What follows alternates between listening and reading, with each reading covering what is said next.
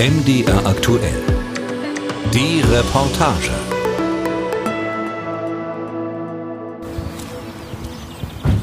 Die Maschine, die steht da vorne wahrscheinlich schon. Die hier vorne, die mit dem blauen Streifen da drauf.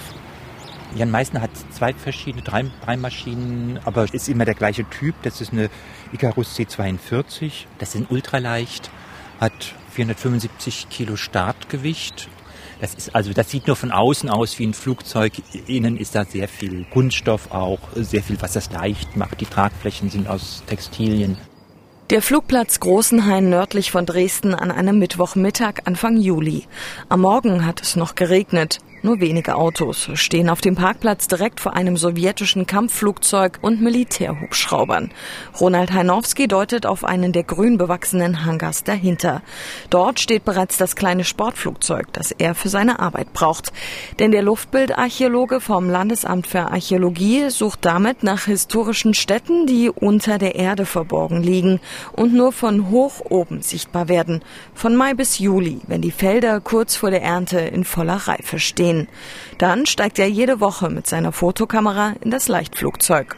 Also es ist sehr leicht, hat aber viele Vorteile für die Luftbildarchäologie, weil man kann sehr niedrig damit fliegen und die Maschine ist langsam. Das ist auch ein Vorteil, weil ja, ich will ja nicht schnell wohin, sondern ich brauche Zeit, damit ich das Objekt beobachten kann, damit ich es fotografieren kann, dass man mal drumherum fliegen kann. Der Archäologe holt eine Karte raus. Darauf hat er einige Stellen markiert, bei denen wahrscheinlich auch jetzt etwas zu sehen ist. Denn jedes Jahr ist anders, sodass von Jahr zu Jahr an derselben Stelle andere Dinge zu sehen sind. Wie ein Puzzle setzt sich so immer mehr ein Bild zusammen, sagt Heinowski.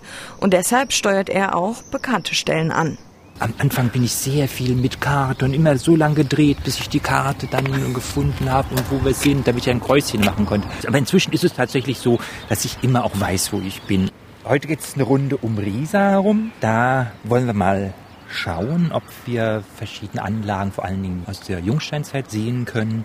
Da gibt es verschiedene Grabenanlagen. Dieses Jahr ist ein klein bisschen das Problem, dass es sehr feucht ist, dass es sehr viel regnet. Äh, dadurch kommen die Bewuchsmerkmale nicht so deutlich zum Ausdruck. Unter anderem einige Trapeze seien trotzdem sehr gut zu sehen. Das sind Grabanlagen, 15 bis 20 Meter lang, bis zu 10 Meter breit und aus der Zeit um 3500 vor Christus, erklärt der Archäologe, während er sich eine Jacke überzieht. Denn um gut fotografieren zu können, fliegt Heinowski ohne Tür.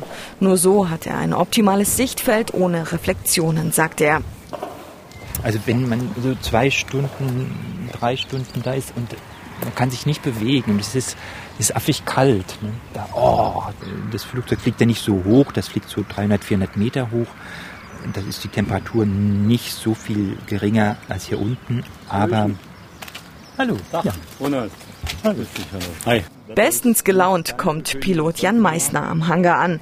Er betreibt in Großenhain eine Flugschule. Seit etwa 15 Jahren fliegt er aber auch im Auftrag der Wissenschaft den Archäologen durch ganz Sachsen. Sie sind ein eingespieltes Team. Heinowski gibt die Strecke vor, Jan Meissner liefert die optimale Fotoposition. Und beide halten Ausschau nach neuen Fundstellen. Ich habe hier einfach ein paar Punkte rausgesucht. Eigentlich okay. hatten wir uns letzte Woche ja schon angesehen. Ja bei Seerhausen. Ja, okay, das Trapez. Das Trapez da? und das hier bei Hanefeld, da hinten im Mais. Ja, okay, ja, äh, weiter erinnern. Warte mal, ich habe hier bei, bei Pocher. Okay. Und das hier, das ist bei Hanefeld. Und ich dachte vielleicht Bauda.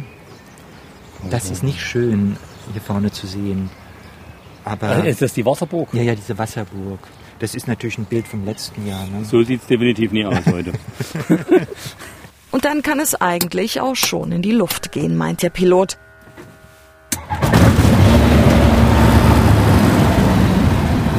Das Ultraleichtflugzeug ist einsatzbereit und schon wenig später auf dem Weg vom Hangar zur Startbahn. So, ich teste jetzt nochmal, ob alle Systeme funktionieren.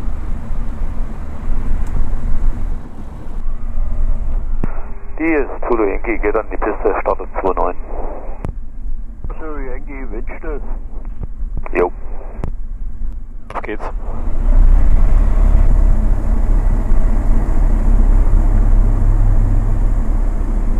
Dann sind wir in der Luft. Ganz ruhig gleitet das Flugzeug durch die Luft. Die Maschine braucht nur wenig Geschwindigkeit zum Abheben und Fliegen, erklärt der Pilot. Deshalb sei sie ideal zum Fotografieren. Wir kreisen dann um diese Objekte, um möglichst aus verschiedenen Positionen zu sehen, weil tatsächlich große Unterschiede da sein können. Man kann manche Objekte nur von einer Seite sehen. Das hängt von der Sonneneinstrahlung, vom Bewuchs ab, also von ganz vielen Komponenten. Aber was genau sieht man aus dem Flugzeug eigentlich? Im Prinzip sind es nur Felder und Wiesen, doch auf denen zeichnet sich ab, was bis zu etwa einem Meter darunter liegt. Wallanlagen, Siedlungen oder Gräber. Die Umrisse, Hügel oder Grundrisse steinzeitlicher Häuser sind auf den Feldern zu sehen wie auf einer Kopie. Denn die Feldpflanzen reagieren auf diesen Untergrund. Sie wachsen an diesen Stellen etwas anders, werden zum Beispiel in Gruben größer oder unterscheiden sich in ihrer Farbe. Wie kleine Pixel beim Digitalfoto setzen die einzelnen Pflanzen sich also von oben betrachtet zu einem Bild zusammen, das offenbart, was darunter liegt.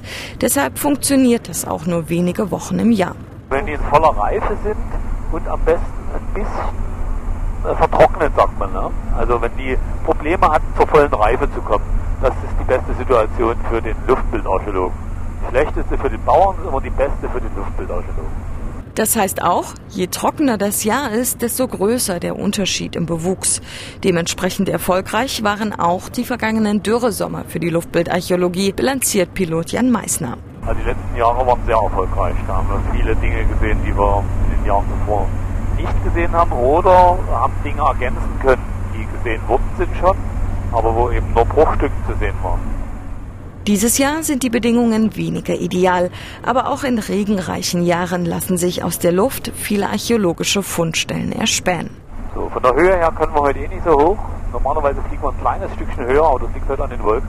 Wir können nicht viel höher. Vor uns liegt der Ortschaft, links ist Wildenhain, das ist Walda Klein-Tiemich und dahinter der Ort, das ist Bauda. Von Bewuchs her ist es Wiese, das ist meistens dort Wiese, aber man sieht zumindest die kreisrunde Anlage, ich mache einen schönen Kreis ringsrum, von der Wasserburg. Der Pilot manövriert das Flugzeug in die beste Fotoposition, in die Schräge. Die rechte Tragfläche geht deutlich nach unten und macht den Blick frei auf die archäologischen Spuren unter der Wiese. In dieser Position blickt Archäologe Heinowski mit seiner Kamera beinahe frontal auf den Boden, während der Pilot versucht, den Blickwinkel immer gleich zu halten. Schwindelfrei muss man sein für die Luftbildarchäologie. Pilot Meissner nimmt den Diskurs auf das nahegelegene Risa.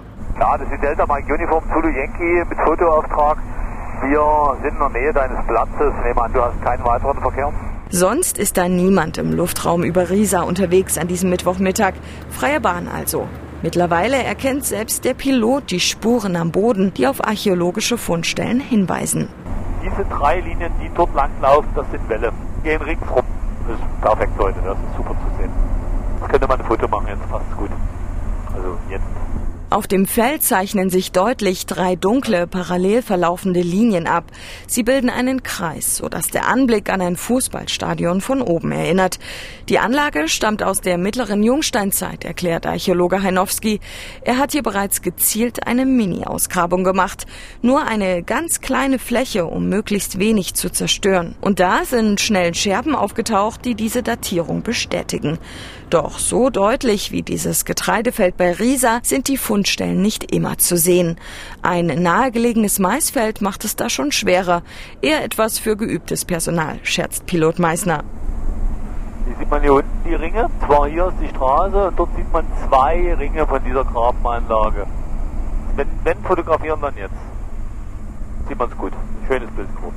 Super. Und jetzt gucken wir uns mein Lieblingstrapez an. Das haben wir bisher jedes Jahr gut gesehen, ohne jede Ausnahme. Ja, man muss am Anfang immer erstmal gucken, ob man was sieht, was man schon kennt, aber man darf natürlich nie immer nur das abfliegen, was man schon gesehen hat. Da wird man ja nichts Neues entdecken. Ne?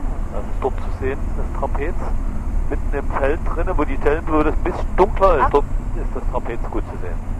Hammer. Gut. Rückflug nach Großenhain. Wenn sich die Sonne am Nachmittag doch noch einmal zeigt, wollen Meißner und Heinowski noch frei suchen. Ohne konkretes Ziel aus der Luft den Boden absuchen, nach ganz neuen Fundstellen. Aber erst einmal geht es zurück auf den Boden. So, Achim, die Zulenki verlässt wieder Richtung Großenhain. Ich komme später nochmal. Bis dahin, tschüss. Großenhain, Zulienki, wir kommen zurück. Das Ultraleichtflugzeug rumpelt über die Landebahn, die in ihrer über 100-jährigen Geschichte sicher schon bessere Zeiten erlebt hat. Angekommen am Hangar ist damit für den Piloten die Arbeit erledigt. Mission completed.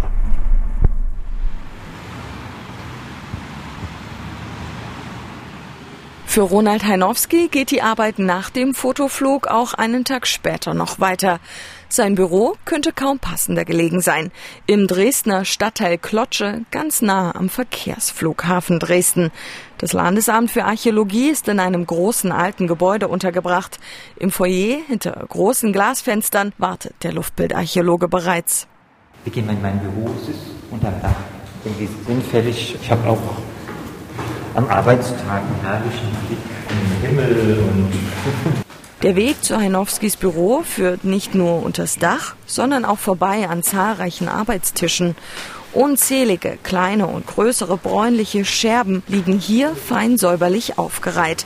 Es sieht aus wie ein gigantisches Puzzle. Manche Teile wurden bereits aneinandergesetzt und lassen erahnen, was sie vor tausenden von Jahren einmal gewesen sind. Das sind Grabungsdokumentationen hier. Das sind eben die detaillierten Aufschlüsselungen von Grabungen. Hier drüben, da wird Fundmaterial bearbeitet. Das ist au- aus Grabungen natürlich. Und Da sieht man zum Beispiel jetzt, das ist Fundmaterial. Das ist etwa so aus der Zeit, wie diese Grabenanlage bei Riesa etwa diese Zeit ist. Also es ist mittlere Jungsteinzeit hier. Wir graben aus, immer dann, wenn es notwendig ist. Also wir werden einbezogen in alle Baumaßnahmen, die es im Lande gibt und müssen dann bewerten, ist dort archäologisches Material, ist, ist da, sind da Spuren aus der Vergangenheit bedroht. Wenn die bedroht sind durch die Baumaßnahme, müssen die ausgegraben werden. Aber auch nur dann. Die meisten Fundstellen, die er findet, bleiben unangetastet. Denn Ausgrabungen zerstören eine Fundstelle unweigerlich. Heinowskis Büro liegt direkt neben den Tischen mit den Scherben.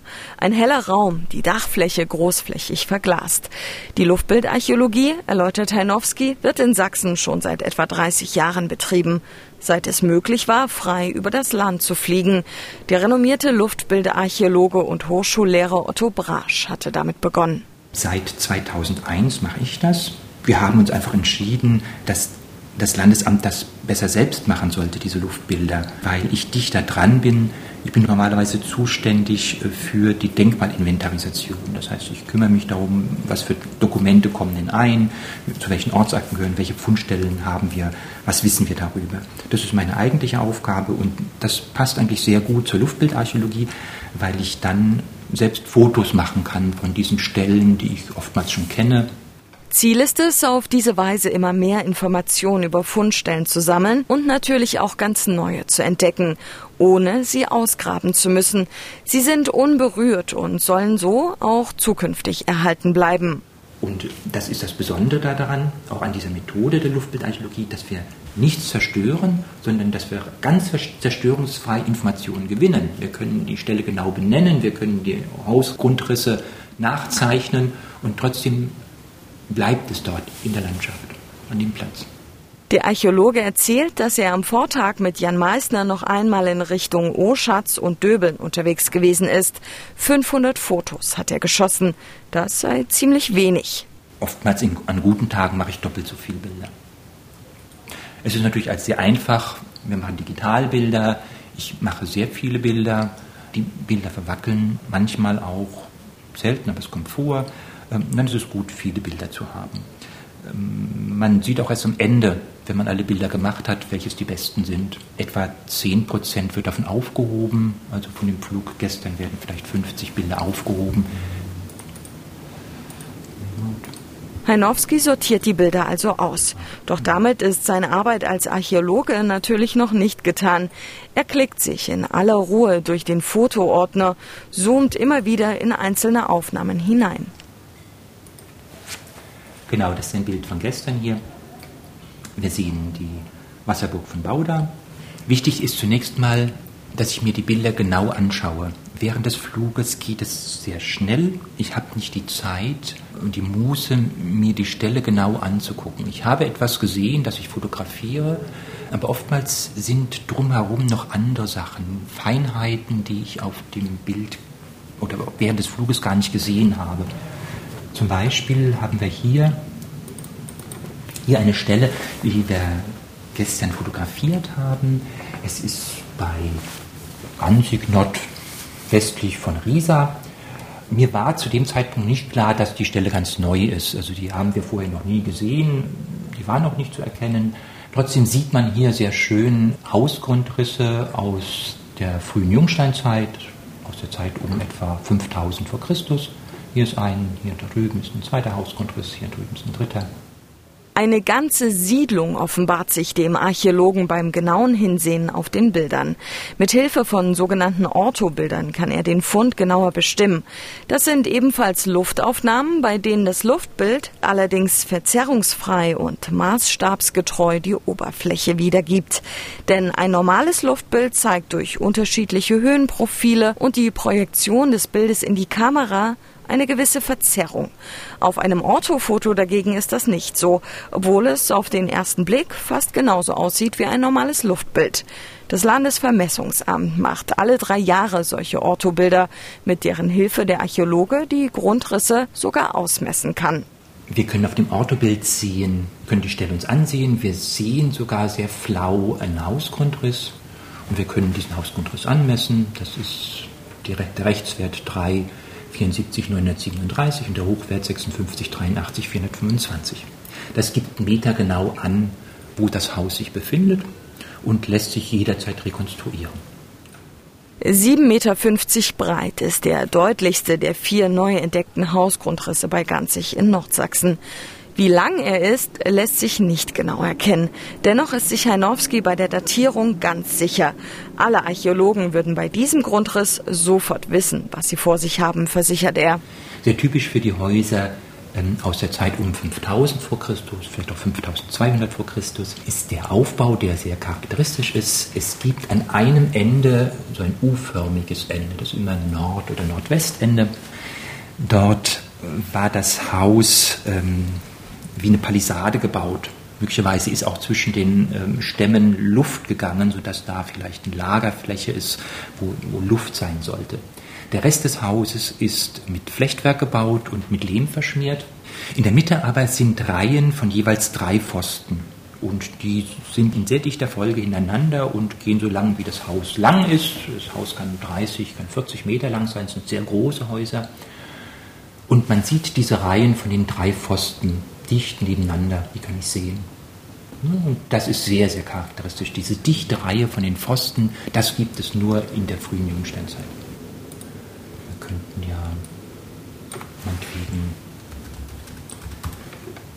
er datiert die neue Fundstelle auf das 52. bis 49. Jahrhundert vor Christus. Wenn man sich das Bild ganz genau anschaut, sind insgesamt vier Häuser zu sehen. Heinowski vermutet, dass sie dort nicht gleichzeitig gestanden haben. Aus Ausgrabungen wisse man, dass die Häuser sich ablösten. Wahrscheinlich wurde es von einer Großfamilie bewohnt, die einfach ein neues Gebäude aus Holz und Lehm bauten, wenn das alte baufällig wurde. Aber was passiert nun mit der aktuellsten Neuentdeckung? Es wird in die Akte abgelegt, wir erfassen den Punkt, wir datieren ihn und geben eine Ausdehnung an. Damit weiß jeder Kollege hier im Haus, der das über die Datenbank abfassen kann, äh, dass an der Stelle eine Fundstelle aus der Jungsteinzeit ist. Das nächste ist, wir informieren zum Beispiel ehrenamtliche Bodendenkmalpfleger, die in der Gegend wohnen und schlagen vor, wenn abgeerntet ist, ob sie nicht Lust haben, mal über diese Felder zu gehen. Wir können Ihnen diese Luftbilder mitgeben und können auch schon einen Hinweis geben, was zu erwarten ist. Also hier ist zum Beispiel eine Siedlung aus der Jungsteinzeit zu erwarten. Das heißt, hier erwarte ich Keramik, die eine bestimmte Bänderverzierung hat. Ich erwarte Feuersteingeräte, ich erwarte Steinbeile. Metalle hat es dagegen zu dieser Zeit noch nicht gegeben. Die ehrenamtlichen Hobbyarchäologen müssen also mit den Augen nach Fundstücken suchen. Es gibt aber nur relativ wenige Ehrenamtliche, die das tatsächlich können, denn es braucht neben Fachwissen vor allem viel Zeit. Das Landesamt für Archäologie selbst macht solche Begehungen höchst selten. Es wäre einfach zu teuer, sagt Heinowski. Dieses Jahr gäbe es aber ohnehin nicht so viel zu tun wie in den Vorjahren. Der Luftbildarchäologe entdeckt nur wenige neue Stellen pro Flug. In der vergangenen Woche waren es acht. Trotzdem lohne es sich zu fliegen. In jedem Fall muss man immer weiter fliegen, weil wir jedes Jahr andere Bewuchsmerkmale sehen. Die prägen sich immer anders aus. Es gibt nie zwei gleiche Jahre. Es gibt immer Flächen, die neu erschlossen werden, wo erstmals wieder seit langem Ackerbau betrieben wird. In jedem Fall gibt es immer etwas Neues und der zweite Aspekt ist, wir müssen gleichzeitig beobachten, verändern sich denn unsere Denkmäler? Sind sie in Gefahr? Passiert jetzt hier irgendetwas mit diesen Denkmälern? Zum Beispiel durch Erosion. Das Landesamt ist bemüht, das zu vermeiden und arbeitet deshalb mit den Bauern zusammen. Ein Projekt beschäftigt sich zum Beispiel mit der Frage, wie tief die Bauern pflügen können. Die seien durchaus offen dafür. Tatsächlich sind nämlich auch die Bauern manches Mal begeistert davon, welch archäologische Schätze unter ihren Feldern liegen. Auf dem Weg nach draußen erzählt Heinowski, dass seine Leidenschaft für die Luftbildarchäologie sich über die Jahre immer mehr entwickelt hat. Die Faszination ist, aus der Luft betrachtet kann ich eine Landschaft historisch sehen. Ich sehe die Landschaft, wie sie jetzt tatsächlich ist und durch diese Landschaft hindurch in den Untergrund, in etwas, was im Boden verborgen ist. Ich kann etwas sehen, was vor 5000 Jahren entstanden ist. Das sehe ich aus der Luft heute. Es liegt in der Landschaft und ich kann es sehen an dem Tag. Das ist faszinierend. Es bringt mich in unmittelbaren Zusammenhang auch mit diesem historischen Ereignis. Ich kann etwas sehen, was vor 5000 Jahren sich ereignet hat und damit ist Geschichte für mich sichtbar. Und irgendwann, in ein paar tausend Jahren, werden auch unsere Spuren unter der Erde verborgen, trotzdem noch sichtbar bleiben. Nämlich, wenn man vom Himmel herabblickt und ganz genau hinschaut.